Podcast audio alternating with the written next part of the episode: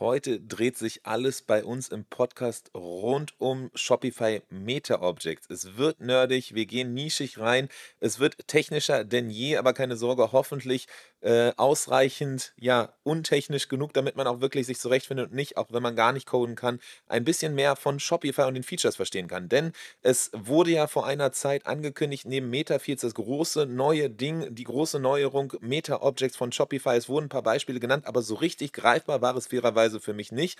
Und entsprechend auf einem unserer ähm, ja, Merch Inspiration Nights, den quasi Meetups 2.0 bei uns hier in Köln, habe ich Felix Wölfer ein bisschen ge gesprochen, der Gründer von Ink End, einem äh, aufstrebenden Shopify-Shop, der Meta-Objects tatsächlich nutzt und wahrscheinlich zu einem der führenden weltweit gehört, der ganz, ganz vorne mit dabei ist, verschiedene Use Cases auszuprobieren rund um Meta-Objects. Das heißt, wir haben einfach mal gesagt, okay, das ist mega spannend, lass uns da mal tiefer reingehen und konkret über Meta-Objects und die Möglichkeiten sprechen. Was sind eigentlich Meta-Objects? Objects, was kann man darunter verstehen, aber was sind vor allem auch Use Cases, die man dann halt eben bei sich im Shop nutzen kann. Das heißt, wenn ihr auf Shopify unterwegs seid, wenn ihr generell Interesse habt an diesen ganzen Neuerungen und Funktionalitäten und wirklich jetzt technisch tiefer reingehen wollt, ohne zwangsweise coden müssen zu können, dann ist das auf jeden Fall hier deine Folge, dann wird es auf jeden Fall spannend. Also weniger marketinglastig, weniger Retention oder ähnliches, auch keine Operations, wie wir in der Vergangenheit ja öfters hatten, sondern hier jetzt wirklich Hands-on Features von Shopify ähm, im Detail und wirklich anhand von Use Cases besprochen. Eine mega spannende Folge.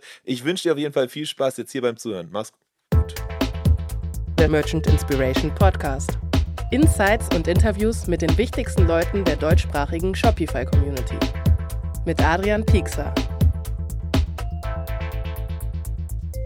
Der Unterstützer dieser Sendung ist Bilby. Ihr kennt sie wahrscheinlich schon, waren öfters schon hier genannt worden im Podcast, sind auch viel verbreitet in der deutschsprachigen Shopify-Community. Insgesamt über 17.000 verschiedene Shops nutzen Bilby. Und wie kann man Bilby konkret nutzen? Ist das Ganze vielleicht auch sinnvoll für dich? Äh, das kann ich dir ganz kurz versuchen zu sagen, so sehr es auch möglich ist, in wenigen Sekunden das zu versuchen. Und zwar ist Bilby die Allzweckwaffe für dich und deinen Shopify Store. Das Ganze ist eine Art ERP-System in Light, quasi eine Warenwirtschaft in Light, wenn du merkst, dass dein Shopify-Shop quasi an seine Grenzen kommt, weil du über verschiedene andere Kanäle verkaufen möchtest, wie zum Beispiel Amazon und andere Marktplätze, dann ist Bilby das perfekte Tool, wo alles reinkommt, wo alles gebündelt wird, worüber du alles managen kannst. Das gleiche gilt aber auch eben für so Sachen wie, wenn du Sets und Bundles anlegst in deinem Shopify Store als ein eigenstehendes Produkt und du kannst dann Bilby nutzen, um das äh, in Einzelbestandteile runter runterzubrechen, sodass du auf jeden Fall kein Chaos verbreitest in deiner Logistik, aber auch jederzeit eben den Warenbestand richtig trackst. Es gibt noch eine ganz, ganz große Vielzahl an verschiedenen anderen Möglichkeiten, wie du Bilby nutzen kannst. Deswegen quasi die Allzweckwaffe für kleine und mittelgroße Shopify-Shops, die merken, okay, sie kommen mit dem Shopify-Shop als solchen an ihre Grenzen und brauchen da Abhilfe, ohne sich den Riesenklotz ans Bein zu hängen. Ähm, wenn du mehr erfahren möchtest rund um Bilby, dann schau doch mal vorbei unter merchantinspiration.com slash Bilby. B-I-L-L-B-E-E. -E. Da haben wir auf jeden Fall ein Special-Angebot exklusiv für euch als Zuhörerinnen und Zuhörer vom Merchant Inspiration Podcast. Schaut vorbei unter merchantinspiration.com slash Bilby. Willkommen zu einer neuen Ausgabe des Merchant Inspiration Podcast. Heute wird es sehr technisch bzw. sehr detailliert. Wir greifen uns ein bestimmtes Thema raus, nämlich die Shopify Meta Objects. Wir haben vielleicht mal so ein bisschen schon mal darüber berichtet. Man hat vielleicht auch so das ein oder andere Mal schon mal was von gehört. Denn tatsächlich ist es so, dass bei den Updates von Shopify selbst das groß angekündigt wurde als eine große Neuerung. Aber irgendwie gab es immer nur so ein, zwei Updates immer dazu, wie man eigentlich jetzt Meta Objects nutzen kann. Und so richtig schlau ist man danach nicht geworden. Und das Spannende ist, dass ich nämlich Felix auf einem unserer Meetups, quasi der Merch Inspiration Night nennen wir es jetzt ja mittlerweile, weil es ein kleine quasi Meetup 2.0 ist. Verschiedenste Brands aus der Region kommen zusammen, in dem Fall in Köln. Und Felix hat so ein bisschen darüber berichtet, dass er selber viel mit äh, Meta-Objects rumgespielt äh, hat, viel auch damit rumhantiert hat und echt mal äh, einiges Spannendes zu berichten hat. Und da meinten wir dann so, ja, okay, geil, das ist doch auf jeden Fall was, worüber man im Podcast hier sprechen sollte, worüber wir hier in Austausch kommen sollten, denn Felix macht Ink End einen Shop, da werden wir auch gleich noch ein bisschen mehr äh, zu hören. Wir haben uns auch selber tatsächlich, unsere Geschichte geht so ein bisschen weiter in die Vergangenheit. In Studiezeiten sind wir uns so grob mal über den Weg gelaufen, ähm, äh, als wir dann noch in verschiedensten Konstellationen, Studentenorganisationen und so weiter aktiv waren. Aber darum soll es heute gar nicht so sehr, sehr gehen. Es ist einfach nur spannend, wie dann doch irgendwie sich die Wege kreuzen, wie dann doch auf einmal so die Shopify-Community und die verschiedenen ja, äh, äh, Rollen und Werdegänge, die man hat, dann doch sich dann immer wieder kreuzen, die Welt am Ende doch so schön klein ist. Und jetzt würde ich auch sagen, lass uns direkt reingehen in dieses Thema. Willkommen, Felix. Du musst die ganze Zeit sitzen und sich das anhören hier, äh, was ich hier alles erzähle und irgendwie so ein bisschen einmal anfange, dann über die Vergangenheit auszuholen und so weiter.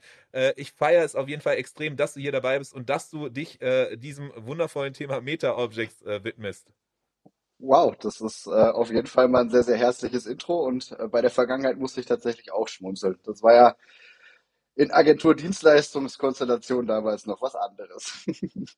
Sehr gut. Felix, wenn es jetzt so ist, wir haben jetzt schon angefangen, so ein bisschen so Hintergrund, äh, Agentur, Dienstleistungskonstellation, äh, wo du damals warst, ich dann noch in Studentenorganisationen. Wie bist du eigentlich zu dem gekommen, was du jetzt machst? Wie hast du irgendwie, bist du zu Ink End gekommen? Wie bist du eigentlich am Ende mit einem Shopify-Shop abgeendet oder beziehungsweise auch in dieser ganzen Shopify-Community, dass auf einmal Shopify Meta-Objects ein Thema für dich relevant ist? Vielleicht kannst du noch mal so einen kurzen Eindruck geben dahingehend, wie du es eigentlich in den E-Commerce geschafft hast und äh, äh zu Ink und End, äh, Ink End, so jetzt jetzt äh, äh, gekommen bist, ja. Fun Fact, wir sind auf einer Tattoo Convention mal genauso angekündigt worden. Also Ingend und. Super, hast du gut gemacht. Ähm, boah, das ist eine relativ lange Geschichte gewesen. Ich bin ja auch schon 36 Jahre alt. Ähm, aber ich habe irgendwann mal Werbekaufmann gelernt, bin dann mit Anfang 20 in einer Digitalagentur gelandet, habe da so ein bisschen, ja, auf Basis von selbst beigebracht, bisschen Frontend-Entwicklung gemacht, ähm, dann über zehn Jahre hinweg Projektmanagement und Product Ownership in technischen E-Commerce-Projekten. Also hauptsächlich nicht auf Shopify, sondern eher diese, diese großen Frachterprojekte, die man damals noch sehr gerne gemacht hat. Und ähm, habe dann vor mittlerweile drei Jahren gemeinsam mit meiner Frau mit Inkend, wir hießen damals noch tattooprinz.de, angefangen. Und da war halt irgendwo die Notwendigkeit einer, ja, einer schlanken und einer schmalen Lösung, die man irgendwie schnell an den Start bringen kann. Und äh, dadurch bin ich bei Shopify gelandet und habe dann relativ schnell gemerkt, dass man das bisschen Frontend-Kenntnis, was ich habe, ähm, tatsächlich in der Template-Engine von Shopify auch echt, echt gut verwenden kann. Und so ist das Ganze dann gekommen. Okay, sehr gut. Das heißt, durch den eigenen Shop dann eben entsprechend auf Shopify gestartet. Und tatsächlich ist es ja nicht nur eben bei was Kleinem geblieben, du hast schon erwähnt, es ist nicht mehr Tattoo Prince, das hört sich fast schon so ein bisschen SEO-mäßig an, sondern es ist Ink End geworden.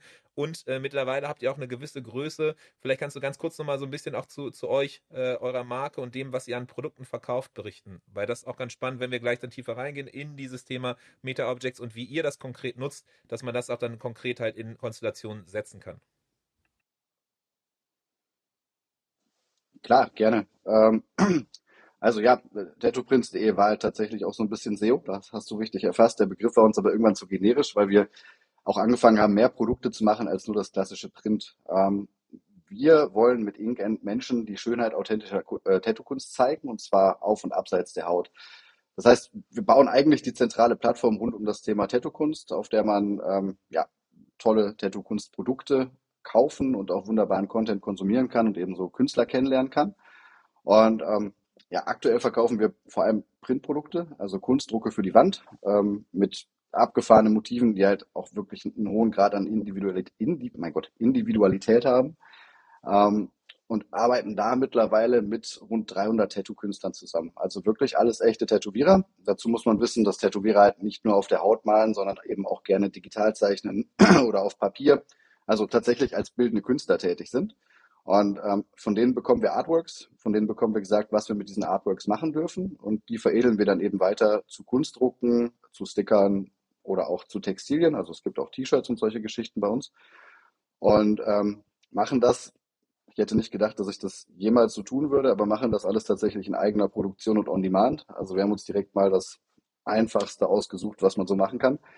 Ähm, haben uns da einen kleinen Maschinenpark aufgebaut und äh, sorgen dann jetzt mittlerweile in einer wirklich tollen Qualität dafür, dass der Kunde am Ende ein einzigartiges Stück Tattoo-Kunst in seiner Hand hält. Der Künstler bekommt ähm, in dem Konzept halt fairen Share pro Verkauf ab. Ähm, das heißt, wir supporten auch diese Kunstform und die Künstler damit. Und das ist das, was wir Stand heute tun, also primär Handel. Ähm, wir schauen aber, dass wir das Ganze noch weiter in Richtung Plattformmodell ausbauen. Das macht es auch im Kontext Shopify total spannend und da kommen wir dann später auch zu den Meta-Objekten. Ähm, weil die Künstler, die bei uns teilnehmen, natürlich auch über die Plattform eine gewisse zusätzliche Reichweite und Sichtbarkeit bekommen, und zwar auf Instagram oder auf Social Media. Ähm, weil am Ende keiner hat Bock auf das Organic Game in Social Media im Moment. Das macht einfach keinen Spaß und ähm, so richtig Performance-Marketing-Experten sind die auch alle nicht, was ja auch gar nicht schlimm ist. Und äh, dementsprechend haben wir mit dieser Plattform einfach auch für, für, für Künstler und für Interessenten eine zentrale Anlaufstelle, auf der man neue Künstler entdecken kann, auf der die Künstler sich präsentieren können. Und man sagt, es sei auch schon zu Tattoo-Terminen dadurch gekommen.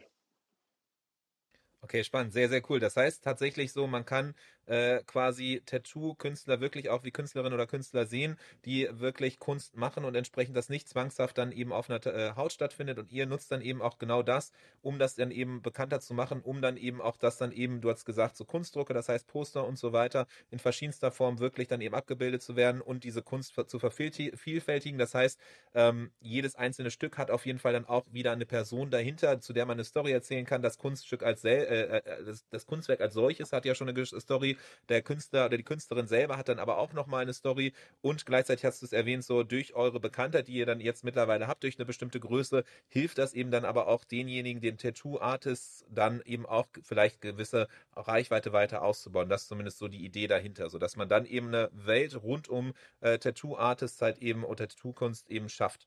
So. Ganz genau, das ist eine tatsächlich sehr, sehr gute Zusammenfassung. Okay, sehr cool. Und äh, vielleicht, um da nochmal so ein bisschen so einen Eindruck zu kriegen, wie äh, das Ganze jetzt mittlerweile, das hat sich ja entwickelt und wie, wie groß seid ihr mittlerweile? Wie ist eure, euer Teamaufbau? Wie bist du irgendwie so generell? Kann man da irgendwas zu sagen, damit man so ein bisschen so einen Eindruck kriegt? Äh, weil Maschinenpark hört sich jetzt erstmal extrem groß an, ne? Und auch da die Frage, wie, wie kommt es, dass du halt einfach dann diesen bewussten Schritt gegangen bist, halt eben einen Maschinenpark aufzubauen, wo es doch eigentlich rein theoretisch überall Print-on-Demand-Anbieter gibt, überall. Und das sind ganz schön viele Fragen in einer. Also wir sind, äh, wir sind aktuell, ich sage immer dreieinhalb Personen, also wir sind weiterhin die drei Gründer. Das ist äh, zum einen meine Person, zum anderen der Daniel, der bei uns die Produk Produktion schmeißt, und meine Frau Pina, die sich um das ganze Thema Customer Care und Artist Relations kümmert. Und ähm, haben zusätzlich noch einen Auszubildenden tatsächlich, ähm, der sagen wir mal, mehr oder weniger zufällig dazu gekommen ist, ähm, der nämlich im zweiten Ausbildungsjahr noch den Betrieb wechseln wollte und wir uns gedacht haben, auch das können wir eigentlich mal ausprobieren. Das ist ist ein überschaubares Risiko und mit Sicherheit eine große Hilfe, was sich jetzt auch am Ende so rausstellt. Ähm, und wir haben ja äh, quasi so im ersten Corona-Lockdown angefangen, einfach mal so ein paar Artists zu supporten. Die durften alle nicht arbeiten. Wir haben uns gedacht, das sind Leute aus unserem Freundeskreis, und wir haben uns gedacht, was können wir für die tun? Ach, lass doch mal, lass doch mal diese Kunstdrucke machen. Das ist ja im ganzen, in der ganzen Tattoo-Szene kein neues Thema, sondern ähm, das gibt es schon sehr, sehr lange. Und ähm, zu der Zeit war das auch das Einzige, womit die Tätowierer dann wirklich Kohle verdienen konnten. Also haben wir dann für die Bekannten von uns diesen kleinen Shop aufgesetzt und sind dann tatsächlich dreimal die Woche zu so einer kleinen Druckerei nach Düsseldorf gefahren und haben da die Prints abgeholt. Zu Hause eingepackt, versendet ähm, das war von den Einkaufspreisen her einfach nicht cool. Und dann haben wir uns nach, ähm, nach Alternativen umgeschaut. Aber in der Qualität, in der wir drucken, das sind ja alles tatsächlich Kunstdrucke mit Museumsqualität. Das heißt, das ist ein Baumwollpapier. Dieses Baumwollpapier vergilbt nicht mit der Zeit. Gedruckt wird ausschließlich mit einer Pigmenttinte, die auch nicht verblasst mit der Zeit. Das heißt, du könntest so einen Print eigentlich noch deinem Enkel oder Urenkel schenken. Ähm, bist du auch anderswo sehr teuer. Also wenn du jetzt andere Anbieter siehst, wie eine Whitewall oder sowas, ähm, da zahlst du auch extrem viel Geld dafür noch. Und ähm, dann haben wir uns gedacht, ne, dann machen wir es halt selber. Ähm, ich habe durch den Werbekaufmann irgendwie auch so ein bisschen Print-Hintergrund und ähm, haben uns dann den ersten Drucker angeschafft ähm, und haben dann erstmal angefangen, diese Prints selber zu machen. Aus diesem ersten Drucker sind dann über Zeit halt jetzt mehrere Drucker für die Prints geworden, Drucker für Textil, ähm, Equipment für äh, das Schneiden von Stickern, also von diesen Konturschnittstickern.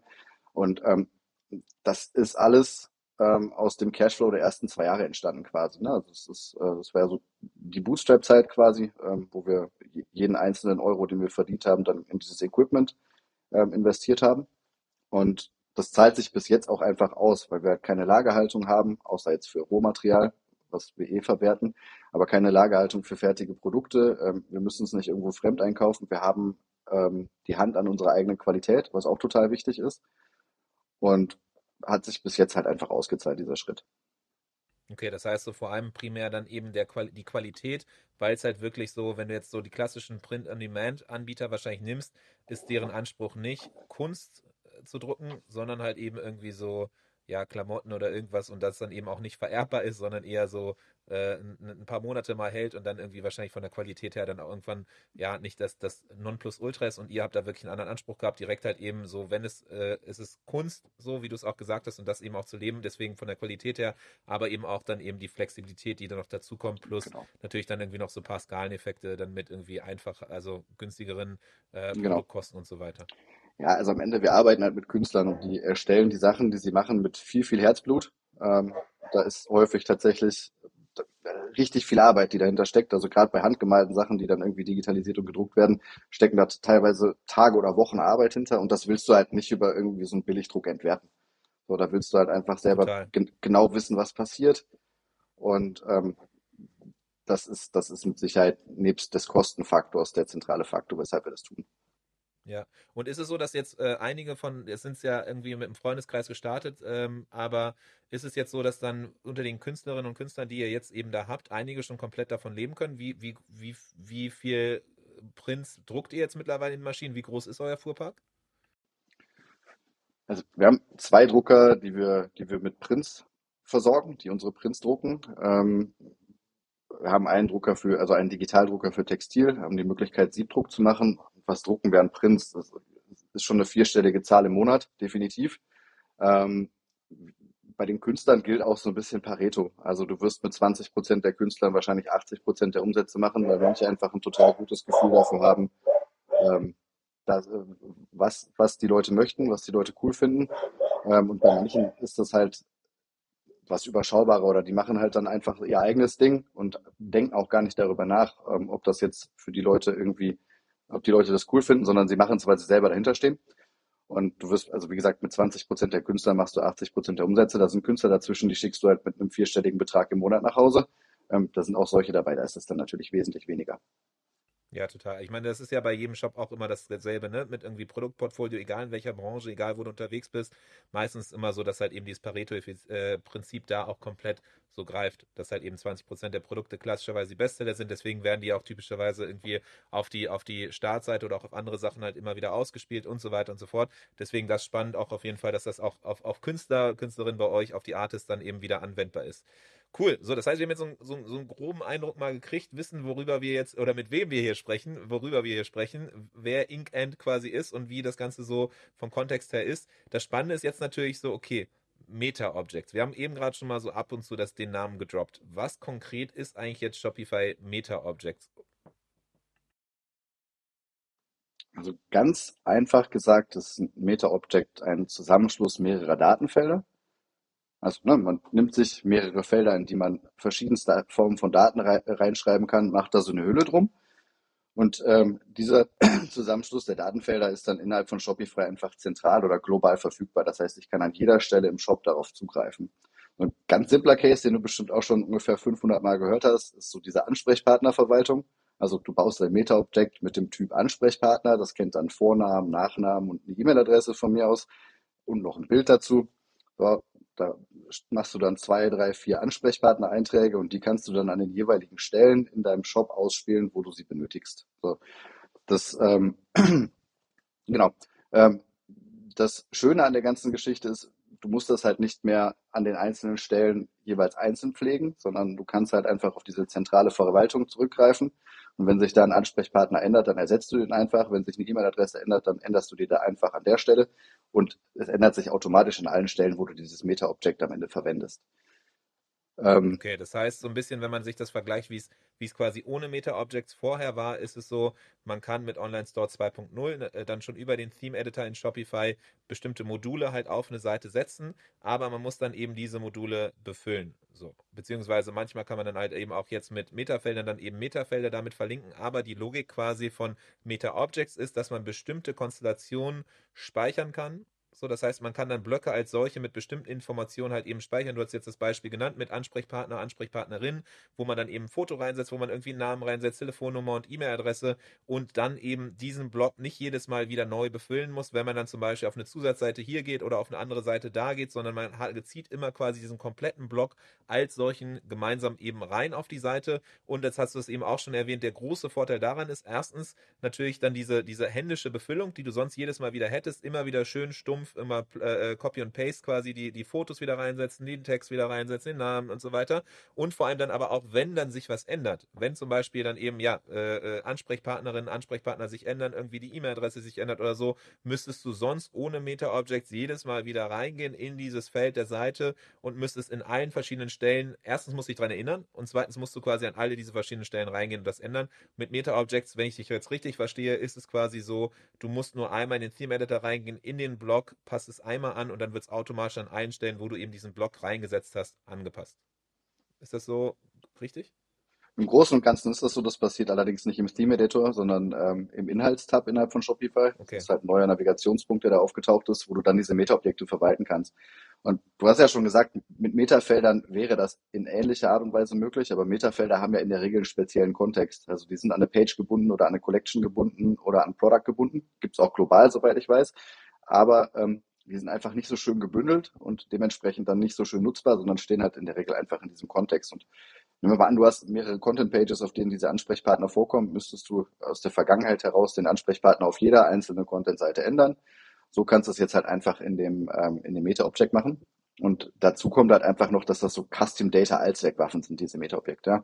Also wenn du Meta-Objekt anlegst, dann sind das halt nicht einfach nur Textfelder, mit denen du da arbeitest, wo du dann einfach irgendwie stumpfen Text reinhacken kannst, sondern ähm, man kann sich das mit Datentypen zusammenstellen, wie man möchte. Also das können Referenzen auf Seiten sein, das können Referenzen auf Produkte sein, auf Collections sein, das können gemischte Referenzen sein, das können Zahlenfelder sein, so alles, was Shopify quasi so an Datenfeldern anbietet. Ähm, und äh, damit kann man dann halt auch einfach Monster, ähm, ja, monstermächtige Dinge tun und das eben mit den anderen Dingen, die es in Shopify gibt, also Produkte, Collections etc., halt auch einfach zusammen referenzieren. Die stehen dann in einer Relation zueinander. Diese Relation kann man theoretisch auslesen und damit wieder weitere Dinge machen. Ähm, das ist in Summe schon ziemlich cool. Wenn du nach einer Lösung suchst, die wieder Licht ins Dunkel bringt, rund um dein Performance-Marketing, vor allem rund um dein Tracking, damit du wieder deine Ads skalieren kannst, damit du vor allem profitable Ads schalten kannst, dann schau vorbei unter merchinspiration.com slash Tracify, denn das ist das Tool, auf das die führenden Shopify-Brands äh, setzen, wenn es rund um das Skalieren ihres Marketing geht, denn es bringt Licht ins Dunkel rund um das Thema Tracking. Sehr gut. Da gehen wir auch gleich dann nochmal rein, in, zu hören, was, was, wie du das konkret halt eben für dich angewandt hast, weil das jetzt eben mit dem Ansprechpartner, der Ansprechpartnerin war jetzt erstmal ja ein erster simpler Case, um so ein bisschen das Grundkonzept zu verstehen. So, wenn ich das jetzt überlege, so, wir haben auch bei uns auf unsere Tante E-Website, äh, die ist in, im Remaking, wie so immer, irgendwie man, man äh, äh, priorisiert auf jeden Fall Kundenprojekte irgendwie höher und deswegen wird diese Website der Relaunch nie fertig, Klassiker.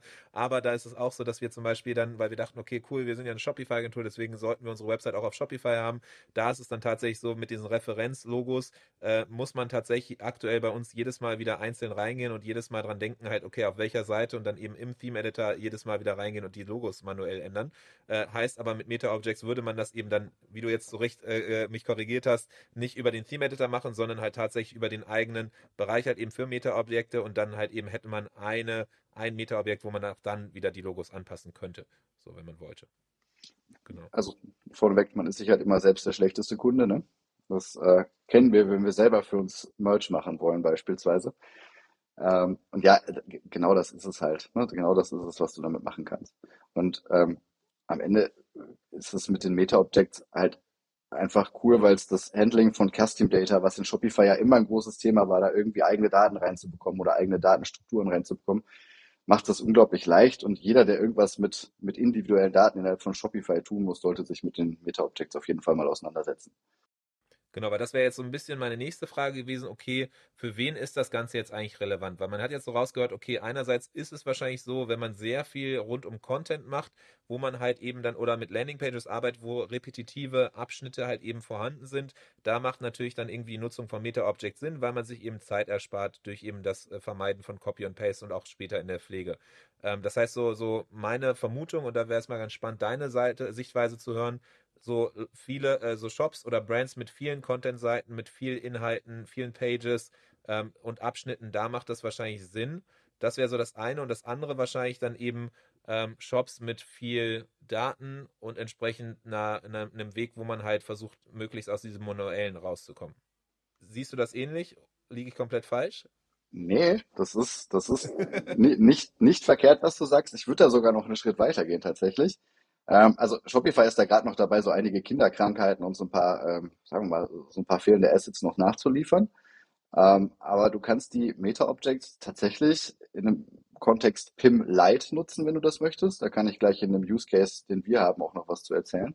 Ähm, du kannst die Meta-Objects nutzen wie einen Headless CMS. Die funktionieren ja auch nicht anders. Also im Grunde definierst du dir deine Datenstrukturen und spuckst die irgendwo aus. Ne? Ähm, und du kannst ja auch innerhalb der Meta-Objects auf einzelne Datenfelder zurückgreifen. Du musst ja nicht auf das komplette Meta-Object zurückgreifen. Ähm, und du kannst Meta-Objects nutzen, um auch Custom-Features umzusetzen. Also, wie gesagt, das ist so ein bisschen ist wie so eine Custom Data Allzweck Waffe oder so eine Lego-Steckplatte. Ähm, Spaß ist, was du draus machst, ne? okay. Alright, das heißt, dann, dann, dann äh, ist das auf jeden Fall ein Thema, was ich so jetzt zusammen mit dir wahrscheinlich das erste Mal so richtig entdecke und diese Begeisterung und den Enthusiasmus auf jeden Fall danach dann jetzt hier in dem Podcast äh, gemeinsam ent, ent, entfache. Äh, lass uns dann doch mal direkt reingehen so ein bisschen, ähm, wie, wie ihr jetzt konkret ähm, Meta-Objects nutzt oder was du halt als Use Cases siehst. Du hast jetzt ganz viel gesagt, so ja, okay, äh, man kann es quasi als ein PIM Light nehmen, man kann es irgendwie als, als Headless-Ansatz schon fast irgendwie sehen. Ähm, vielleicht lass uns mal da irgendwie Stück für Stück durcharbeiten und so ein paar, paar konkrete Sachen halt eben mal das Ganze so äh, anhand dessen dann greifbarer machen. Ja, fangen wir. Ich fange einfach mal mit, mit einem ganz coolen Use Case an, den wir drin haben. Also wir ähm, arbeiten ja auch logischerweise mit Produkttypen bei uns im Shop. Ähm, das können die Prints sein, das können die Sticker sein. Und diese Produkttypen ver verfügen jeweils wieder über eigene Eigenschaften auf dem Produkttypen-Level. Also ein Print ist immer aus einem Baumwollpapier, ist immer mit Pigmenttinte gedruckt. Ähm, und hat da eben sehr ähnliche Eigenschaften. Bislang musste man das in Shopify dann immer in Form von Metafeldern oder sonst was einzeln an jedem einzelnen Produkt pflegen. So, wenn man dann mal irgendwie, ich glaube, wir sind jetzt gerade irgendwie bei 2000 SKUs oder so, ähm, wenn du dann mal eine Änderung hast, weil du ein Papier umstellst oder sich irgendwas anderes ändert, dann ist das halt direkt eine Katastrophe, wenn du das an jedem Produkt in dem Metafeld hast. Wir haben das für uns jetzt so gelöst, gelöst dass wir einen Meta-Objekttyp geschaffen haben, für diese Produkttypen, der dann eben diese produkttypenspezifischen Informationen enthält. Zum Papier, zur Grammatur, zur Druckart etc. pp. Und anstatt an einem Produkt zig Metafelder zu befüllen, referenzieren wir einfach diesen einen Meta-Objekteintrag und äh, spucken den dann eben aus dem Produkt auf den Produktseiten auf der PDP mit aus. Das ist, das ist ein Case. Und so machen wir das, äh, machen wir das im Kontext Produkt mit ganz, ganz vielen Dingen. Und dementsprechend hast du zumindest im Shop dann schon ganz andere Möglichkeiten, Produktinformationen zentralisiert zu pflegen, als es vorher der Fall gewesen ist. Ähm, die einzige Lücke, die es da noch gibt, das ist ein Punkt, äh, den ich Shopify auch schon in so einer Umfrage jetzt mitgegeben habe, ist halt, dass ähm, diese Informationen dann natürlich nicht in irgendwelchen Feeds oder ähm, an anderen Stellen auftauchen, was halt schade ist. Ähm, aber ich glaube, ich glaube, das, das wird tatsächlich noch nachgeliefert. Also das ist so ein bisschen okay, dieser Pim Light Case. Ja, Jetzt verstehe ich, was du meinst mit Pim Light, so, weil quasi man jetzt in eurem Fall ist es so bestimmte Produkteigenschaften, die äh, immer wiederkehrend sind bei bestimmten Produkten, aber nicht automatisch bei allen Produkten drin sind.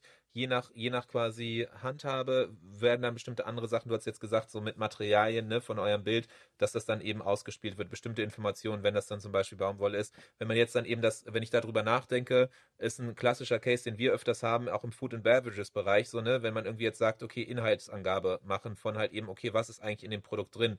Kann auch irgendwie Kosmetik sein, ne? Was sind einfach die Zustand, äh, Bestandteile, die Zutaten, die da eben in dem Produkt drin sind? Da hat man dann öfters irgendwie so die fünf, sechs großen Bestandteile, die man dann eben nochmal hervorgreifen will, um ein bisschen Storytelling zu machen, um quasi das auch nochmal zu zeigen, zu rechtfertigen, warum da so ein großer Wert in dem äh, Produkt drin ist oder warum der Preis überhaupt dann der Preis ist, der es ist man und man äh, greift dann irgendwie Material 1 raus. Allbirds hat es auch lange Zeit gemacht, dass sie dann bestimmte Bestandteile von ihren Schuhen dann irgendwie die Baumwolle hervorgegriffen haben und nochmal Erklärtext oder aufgegliedert haben. Dann noch was anderes und im Grunde, wie es vorher oder wie wir es immer bis dato ohne Meta-Objects lösen mussten, ist tatsächlich dann mit Workarounds, dass man sagt, okay, man, man äh, baut eine Logik dahinter, es gibt dann irgendwie Text in einem Produkt und äh, man kann dann irgendwo in einem zum Beispiel Theme-Editor ähm, dann hinterlegen, okay, folgende Information bei Tag so und so, bitte folgendes Foto und folgenden Text ausspielen, aber es ist halt einfach nur so ein Workaround und mit Meta-Objects wird das Ganze jetzt eben dann einfach auch einfacher strukturierbar, klassifizierbarer und deswegen halt PIM Lite, weil es auf einmal eine Struktur gibt.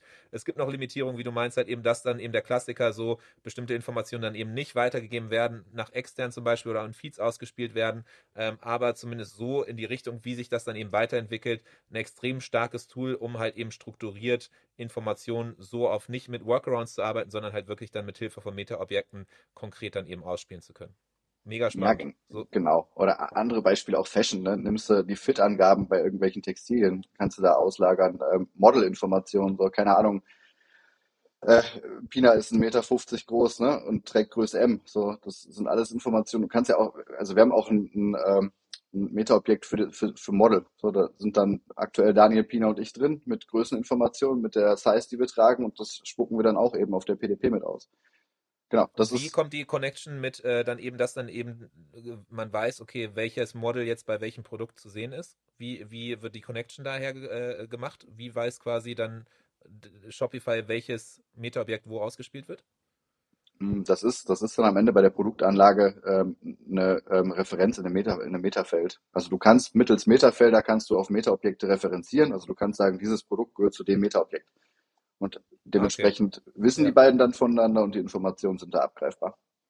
Okay, easy. Und das heißt, dann ist das eben entsprechend in dem Produkt selber über Metafeld dann eben relativ einfach gut äh, anpassbar oder hinterlegbar und entsprechend dann auch in bei quasi auch machbar, eben weil so wie man halt Metafelder anpasst in einem Produkt, dann eben auch das angepasst werden kann.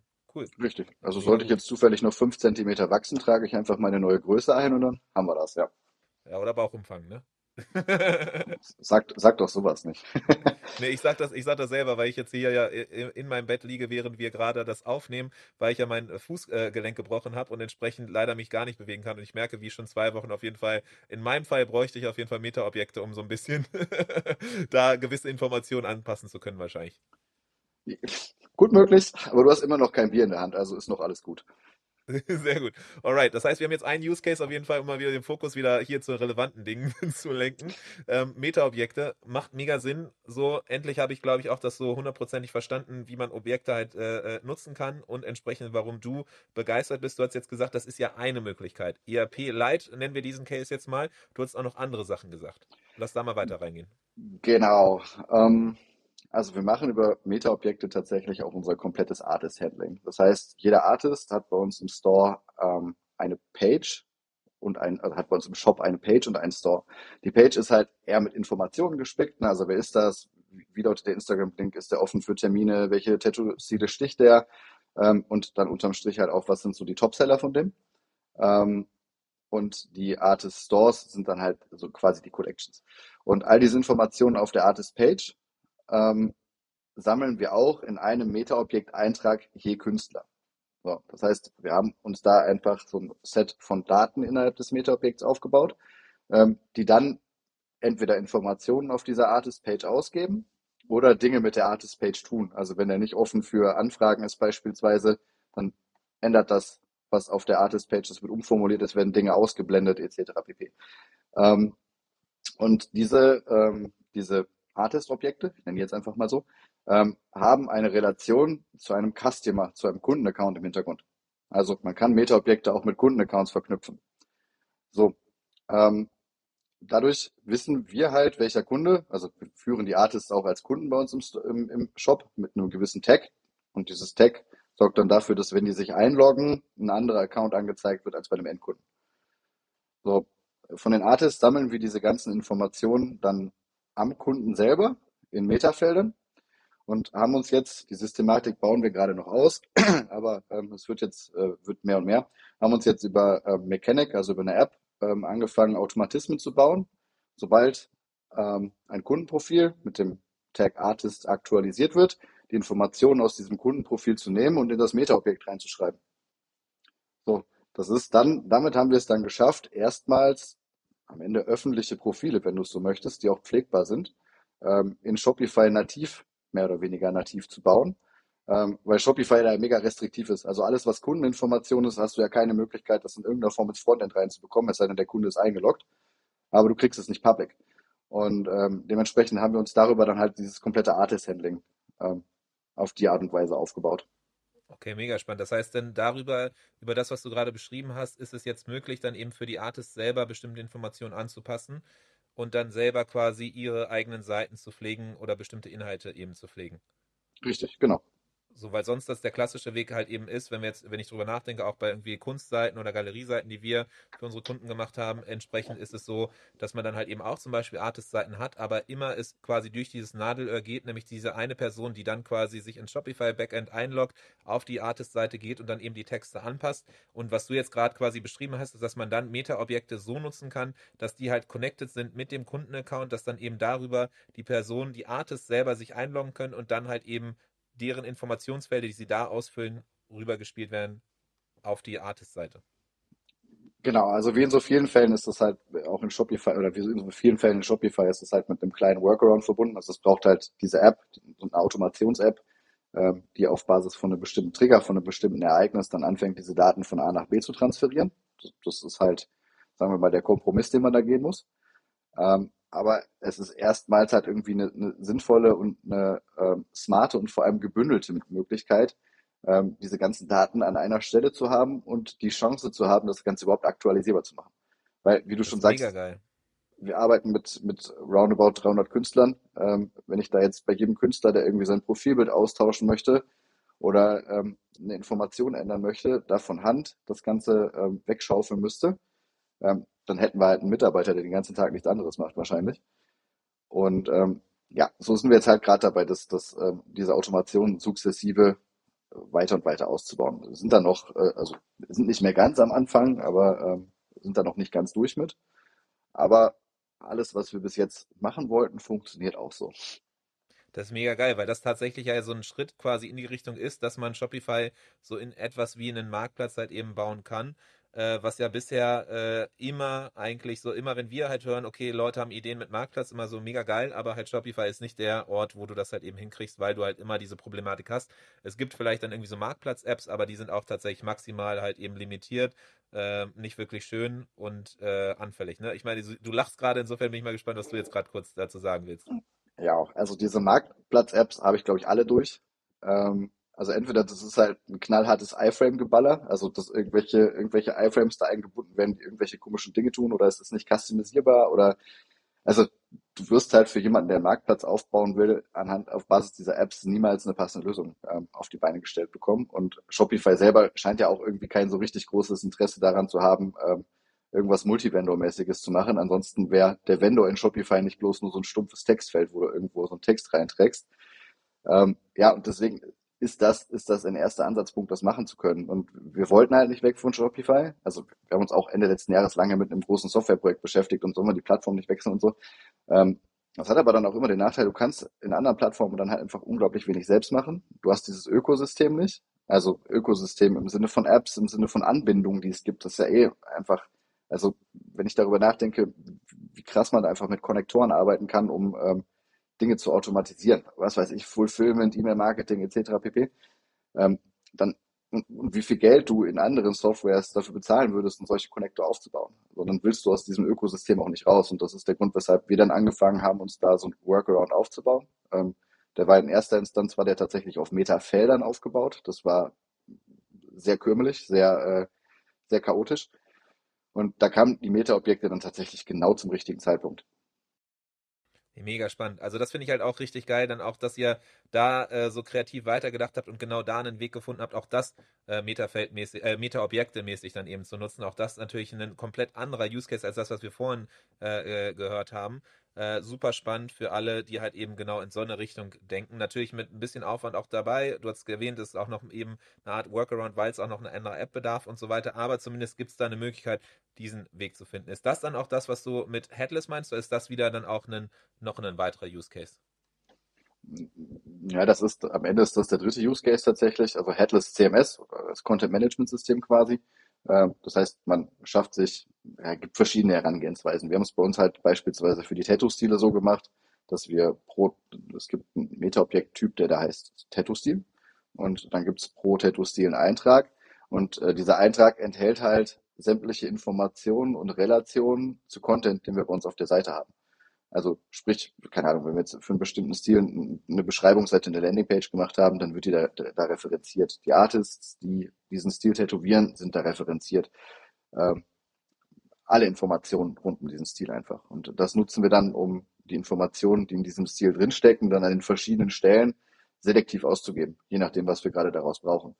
Ähm, es lässt sich aber auch umgekehrt denken, dass man halt sagt, man, ähm, ja, man baut sich Meta-Objekte oder Meta-Objektstrukturen für Content-Elemente auf, so wie man die haben möchte, mit einer Headline, einer Subheadline und einem Text oder wie auch immer und macht dann da einen Eintrag zu ähm, für, was weiß ich, irgendwelche Teaser oder keine Ahnung was und ähm, spuckt die dann halt einfach an den Stellen, wo man sie im, im, auf der Seite braucht, im Theme braucht, spuckt man die halt, halt einfach aus. Ne? Also auch das ist eine Möglichkeit, wie so ein klassisches Headless CMS wie jetzt ein GraphQL oder so halt einfach funktioniert. Also auch das geht. Okay, spannend. Das heißt, das ist jetzt wirklich, da, da driften wir dann schon in sehr, sehr technischere Ansicht rein, aber auch das ist halt eben möglich, da eben dann so diese Daten zu nutzen und dann eben gezielt, wie man sie dann eben braucht, an den Orten, wo man sie möchte, auszuspielen. Auch dafür dann eben Meta-Objects da. Ähm, sehr cool weil es einfach äh, eine Fülle in der Tat, was ich eben vorhin meinte, ne? Irgendwie, ja, okay, man hört Meta-Objects, hey, Meta-Objects cool, aber so richtig kann man sich nichts drunter vorstellen. Und jetzt eben hier mit dir darüber zu sprechen, diese Use Cases zu hören, zu wissen, wie ihr das gerade äh, angewandt habt, da gibt es eine Fülle an verschiedenen Möglichkeiten, wo ich direkt denke, okay, das ist halt mega geil, da muss man eigentlich tiefer reingehen, da muss man eigentlich richtig viel mitmachen. Und tatsächlich ist es so quasi eine, eine, eine ich will jetzt nicht zu, zu, zu groß greifen, aber so eine kleine Revolution halt eben quasi eine stille Revolution im Hintergrund tatsächlich, die wahrscheinlich erst gar, gar keiner versteht äh, und dann irgendwann auf einmal merkt man, okay, was passiert da eigentlich gerade? Also das, das ist ja eigentlich mega spannend auch zu sehen, wie, wie Shopify sich in der Hinsicht dann ändert und auch quasi, wenn ich das so richtig auch zwischen den Zeilen bei dir durchhöre, äh, Shopify sich ja auch immer mehr halt dahin wandelt, dass man auch komplexere Datenstrukturen auch im System selber halt eben anlegen und speichern und verwalten kann. Ja, ich glaube, das ist, das ist auch tatsächlich die Intention dahinter. Also ich bin vor einigen Wochen von Shopify zu, zu so einer Befragung zu den Meta-Objekten eingeladen worden. Ähm, wir haben offensichtlich die, äh, die Shops gescannt und geguckt, wer das sehr exzessiv nutzt. Ähm, und da sind dann auch Use Cases wie diese Public Profiles und sowas äh, von Shopify selber genannt worden, dass das für die spannend ist. Also ich glaube, das ist genau der Intent dahinter. Und ich glaube, sie machen es halt noch nicht so groß oder haben es noch nicht so groß vermarktet, wie man es eigentlich tun kann. Ähm, einfach vor dem Hintergrund, dass sie selber noch gar nicht genau wissen, welche Richtung das Ganze am Ende einschlagen soll. Aber es ist genau das für komplexe Datenstrukturen, die man vorher nicht sinnvoll abbilden konnte, ist das halt einfach mega. Der Merchant Inspiration Podcast. Jede Woche eine neue Folge. Abonnier ihn und verpass keine Folge. Das heißt so ein bisschen so eine Art quasi Beta äh, die jetzt gerade stattfindet, so ein bisschen still und heimlich, so um zu gucken für die, die äh, Hardcore-Leute, würde ich jetzt mal sagen, so die da wirklich da sich rein, reinarbeiten, weil sie halt schon händeringend immer nach diesen äh, äh, Möglichkeiten gesucht hatten, dass man die erstmal quasi bewusst da raus äh, äh, ausprobieren lässt. Dann lernt wahrscheinlich Shopify selber auch nochmal ein bisschen rum, äh, was, wie das eigentlich ganz genau genutzt werden kann und merkt vielleicht auch nochmal Wege, die abseits dessen, was sie selber sich eigentlich vorgestellt hatten, dann eben äh, ja so, so genutzt werden. Und ähm, ihr seid da quasi so im deutschsprachigen Raum wahrscheinlich auch Vorreiter, aber auch generell, wie du es jetzt gesagt hast, wenn man so auf die Umfrage basiert, dann eben wahrscheinlich einer der derjenigen, der Heavy-User, äh, die, das, die das Ganze nutzen. Also insofern mega geil, dass du hier bist und dann dein Wissen darüber teilst. Gibt es irgendwie noch andere Sachen, die, du, die, die spannend sind, Erfahrungen, Learnings rund um Meta-Objekte und dem Ganzen, was da an Entwicklung gerade passiert? Ja, also ich glaube, ein ganz wichtiger Punkt, den man dazu noch sagen muss, das klang jetzt alles so hardcore technisch, ne? Also so als, äh, als äh, wäre ich irgendwie der, der totale Programmierer oder sowas. Ähm, dazu muss man sagen, ich bin halt autodidaktisch gelernter Frontend-Entwickler. Also das nicht mal zu einer Zeit, wo man das schon Frontend-Entwicklung genannt hat, sondern äh, das ist ja jetzt auch schon zehn Jahre her. Und ich habe mich diesen Themen mit dem bisschen Wissen, was ich da hatte, ähm, einfach selbst gewidmet. Also ich habe mich selbst in den Code reingeklickt, habe mir die Doku angeschaut, die tatsächlich auch echt gut ist und ähm, habe mich da selber durchgewühlt, was sagen will, man braucht auch gar keine Überentwickler-Skills oder sowas, um das, ähm, um sich die Meta-Objekte irgendwie nutzbar zu machen, sondern macht auf jeden Fall total viel Sinn, sich dem Thema einfach mal zu widmen, mutig zu sein, sich mal in den Theme-Code reinzuklicken, sich mal in die Doku reinzuklicken und einfach mal so ein bisschen auszuprobieren, weil am Ende so schwierig ist das nicht und das ist halt auch das Schöne an Shopify dann am Ende.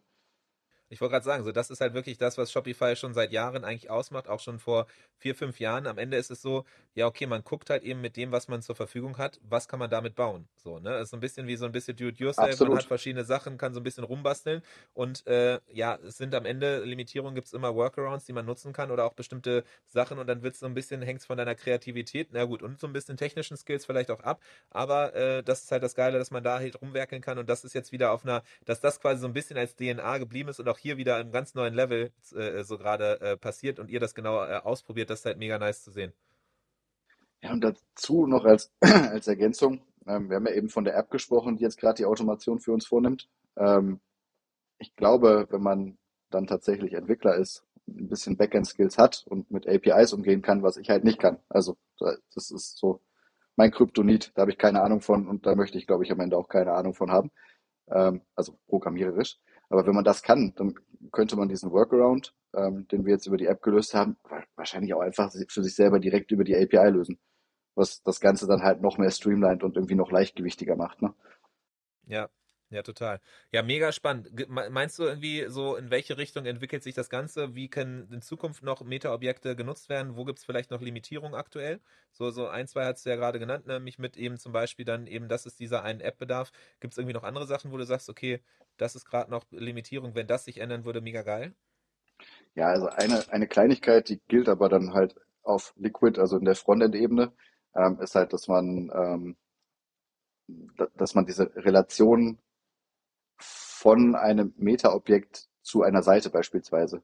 Also ich habe zehn Seiten, die sind mit, stehen mit einem bestimmten Meta-Objekt in Verbindung und ich möchte aus dem Meta-Objekt heraus wissen, welche zehn Seiten sind das. So, diese Verbindung kann ich jetzt zum Beispiel noch nicht auslesen. Ähm, das würde noch eine, eine, ganze Menge ändern, weil ich dann aus dem zentral aus dem Meta-Objekt heraus noch eine ganze Menge Dinge anders umstellen müsste. Das muss man halt gerade einfach noch mit einem Workaround lösen, dass man die Sachen gegenseitig miteinander verknüpft. Dann funktioniert das wieder. Ähm, soll aber auch bald nachgeschoben werden. Also da war ich mit dem, mit dem Head Dev von, äh, der für die Meta-Objects bei Shopify verantwortlich ist, via Slack im Dialog. Und äh, der hat gesagt, die wollen das bald nachliefern. Ja, und ansonsten sind es halt tatsächlich die Sachen, die ich gerade sagte. Also das eine ist, dass diese Informationen sind noch nicht in Feeds verfügbar, was für das ganze Thema, wie wir es genannt haben, PIM Lite, ähm, halt einfach richtig geil wäre. Ähm, und man kann Meta-Objekte ähm, im Gegensatz zu Meta-Fields halt noch nicht für dynamische Collections oder für die Suche nutzen als Suchfilter. Das geht halt auch noch nicht. Ähm, wäre auch noch, äh, wäre auch noch in diesem ganzen ähm, ja, Product Management Kontext halt eine ziemlich, eine ziemlich coole Sache, dass man halt da auch ähm, auf die Informationen innerhalb von so einem Metafeld für Filterung und für dynamische Kollektion zurückgreifen kann. Aber ich glaube auch, dass das noch kommen wird. Ähm, und ansonsten denke ich, das passt soweit alles. Also ansonsten ist das ein sehr, sehr geiles Tool. Ja, sehr, sehr geil. Das ist auf jeden Fall auch ähm, für mich hat es einige, einige äh, große Inspirationspunkte wieder gebracht, sodass wir auch auf jeden Fall ich da einiges mitnehme und mit dem Team teile und dass wir da auch mal reingucken, weil tatsächlich so, wie ich es vorhin auch meinte, ne, irgendwie für mich waren Meta-Objekte immer so, hey, Meta-Objekte, so und irgendwie alle sagen, hey, Meta-Objekte, aber keiner weiß eigentlich genau, was es ist oder wie man es nutzt. Äh, äh, gibt wieder, was eigentlich so als irgendwie Standard-Use-Case äh, auf äh, der Seite von Shopify genannt wurde, aber dabei war es das dann auch so und, und jetzt hier mit dir zusammen das zu hören, das war auf jeden Fall äh, große Erkenntnisse dahingehend, wie man das Ganze einsetzen kann, wie man das Ganze halt eben nutzen kann und macht äh, Laune auf mehr und zeigt wirklich so die Power, die in Meta-Objekten einerseits drin ist, wie man es jetzt schon nutzen kann, aber es zeigt auch so ein bisschen dahingehend, was quasi in den Köpfen von Shopify vorgeht und wohin sich Shopify auch weiterentwickeln möchte, nämlich genau mit dieser ganzen Datenanlage, Strukturierung, PIM Lite und so weiter. Also das auch mega spannend und ähm, ich glaube auch in so der Historie hier von unserem Podcast ist das auf jeden Fall eine der wenigen Folgen, auch wo man wirklich hands-on ein Thema sich rausgreift und in die Tiefe reingeht und äh, da mal sich austauscht. Auf jeden Fall das mega spannend und auch was, was, was ich auf jeden Fall hier für mich mitnehme, was wir öfters machen sollten in dem Podcast, weil es halt eben das Schöne ist, dass man konkret tief reingehen kann. Felix, deswegen Riesendank für all die Inspiration, für diese Punkte, für die Offenheit auch des Teils. Wir sind hier quasi mit einem derjenigen äh, äh zusammen und haben mit denen zu tun, die quasi und aus erster Hand gehört, die halt quasi äh, ganz vorne dabei sind weltweit in dem Meta-Objekte-Thema, äh, äh zumindest im deutschsprachigen Raum. Deswegen äh, das äh, eine große Ehre, die ich jetzt erst realisiere, die mir jetzt so äh, zugute kommt. ähm, ja, Zufall. Ich würde sagen Zufall. Also wenn man wenn man auf der Suche nach einer Lösung ist, darüber stolpert und sich dann einfach so tief da reinfräst, dann äh, ja, Hat sich, hat sich halt einfach so, hat sich einfach so entwickelt, aber es ist halt, es ist halt tatsächlich cool. Es ist wirklich cool und man kann unglaublich viel damit machen. Sehr cool. Und so ein bisschen von dem Coolen haben wir hoffentlich hier mitgeben können in dieser Folge. Für manche vielleicht dann doch ein bisschen sehr technisch, aber für andere, glaube ich, auch super halt spannend und inspirierend, was man alles eben machen kann. Und genauso gibt es ja auch viele andere, äh, andere Funktionalitäten, Features, die auch eben von Shopify-Seite aus kommen, mit denen man sich auch komplett austoben kann. Das jetzt hier nur beispielhaft. Ähm, Felix, Riesendank auf jeden Fall für dich. Mega spannend, diesen Weg, den ihr geht. Und es ist auf jeden Fall nicht das letzte Mal, dass wir hier, glaube ich, gesprochen haben im Podcast. Es ist auf jeden Fall spannend zu sehen, dann demnächst irgendwann nochmal wieder ein Update zu machen, wie sich Meta-Objekte entwickelt haben, wie sich euer Shop entwickelt hat, wie ihr die verschiedensten Funktionalitäten nutzt, um dann eben da auch das meiste rauszuholen aus dem Shop. Und man sieht dich auch immer wieder auf verschiedensten Veranstaltungen, zumindest hier bei unseren Merch Inspiration Nights warst du ja auch mit dabei. Deswegen auch das sehr, sehr cool. Das heißt, wenn man nochmal mehr in Austausch gehen möchte, nochmal mehr halt mit dir sprechen möchte, auch zu diesen Themen, dann findet man dich sicherlich auf einigen dieser Events von, von Merch Inspiration auch, aber auch sonst wahrscheinlich unter den normalen Wegen, wie zum Beispiel LinkedIn, oder? Ja, ja, absolut, klar. Da bin ich auf jeden Fall. Sehr gut. Und wer, wer, wer, Lust hat, wenn da jemand Interesse hat, einfach gerne anschreiben. Ähm, me meistens sind solche Ges äh, Gespräche dann ja auch irgendwie befruchtend. Ne? Man lernt ja auch gegenseitig was draus. Das finde ich immer ganz cool. Ja, mega geil. So, deswegen, dann danke ich dir riesig ähm, dafür, dass du hier dir die Zeit genommen hast, das zu teilen und bin gespannt, was da noch alles demnächst kommt. Ich habe auf jeden Fall, ich wurde von einem quasi Unwissenden zu einem großen Meta-Objekte-Fan. Das hast du auf jeden Fall schon mal geschafft. Du hast mich bekehrt ähm, und äh, freue mich auf äh, all das Weitere. Ich wünsche dir auf jeden Fall noch ein frohes Schaffen und äh, viel Spaß weiterhin mit den Metafeldern. Felix, riesen Dank, dass du da ja, warst. Danke, jetzt bin ich ganz rot und äh, danke, dass ich hier sein durfte. Hab eine gute Zeit. Mach's gut, ciao. Das war der Merchant Inspiration Podcast in dieser Woche. Wenn du es noch nicht getan hast, abonniere uns. Bis zum nächsten Mal.